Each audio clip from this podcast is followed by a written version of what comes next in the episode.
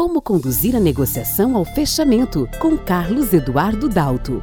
O fechamento de vendas é uma das fases do processo comercial mais controversas. Ao mesmo tempo em que é desejada pelos profissionais de vendas, a maioria hesita em usar uma técnica para conduzir o comprador à concretização do negócio. Quando fazem, geralmente dá-se por meio de insistentes tentativas ou por apelos emocionais. Não que estejam erradas, mas a literatura é farta de opções para deixar este momento mais leve, natural e assertivo. Vejamos este exemplo. Uma situação em que o cliente coloca uma condição, um obstáculo ao fechamento da venda. Você identifica esse obstáculo e acredita que pode superá-lo. Neste caso, o fechamento por um único obstáculo nos diz que a gente amarra a concretização do negócio a esse obstáculo. Então, por exemplo, você poderia responder ao seu cliente: se eu conseguir a vinda de um técnico especialista, você confirma estas quantidades que estamos negociando? Cada situação e perfil de cliente requer uma técnica específica de fechamento de vendas. Saber selecionar a técnica mais adequada ou compor duas ou mais técnicas fará de você um grande arrematador de pedidos. Vejam outros exemplos de como podemos trabalhar. Quando o cliente está com dúvidas sobre a eficácia de um produto ou de um serviço, ou às vezes, é muito comum isso no agronegócio, uns ciúmes do vizinho. Geralmente são perfis de clientes relacionais ou tem um perfil mais competitivo que adora ficar fazendo comparação com os demais produtores da região. Você pode, por exemplo, nesta situação e neste perfil de cliente, utilizar o fechamento por relação, que é quando eu comparo duas situações para que eu consiga efetivar a venda. O produtor fulano de tal estava com esta mesma situação que nós estamos observando aqui na sua lavoura. Nós utilizamos o produto X e a gente acabou tendo estes resultados. O que o senhor acha de fazer o mesmo? Observem que nesta situação o consultor usou o chamado fechamento por relação dentro de uma comparação entre a realidade de um cliente e aquilo que ele já tinha como um exemplo a ser seguido.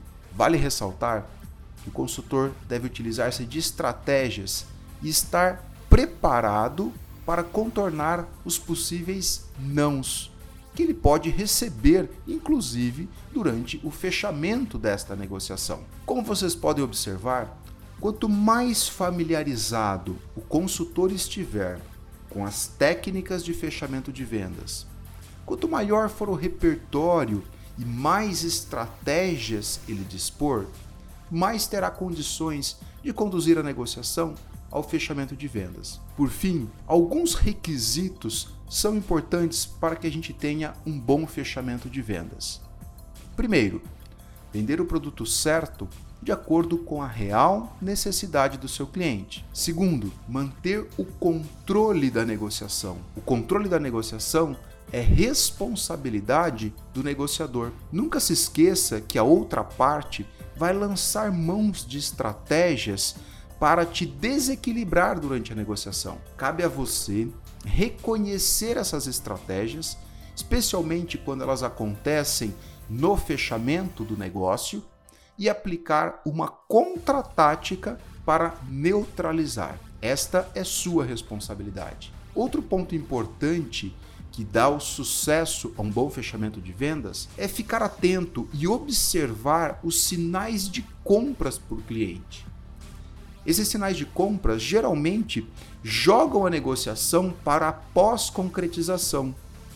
Por exemplo, ele pergunta: Você aceita tal condição como forma de pagamento? Ou esse produto pode ser utilizado com aquele outro?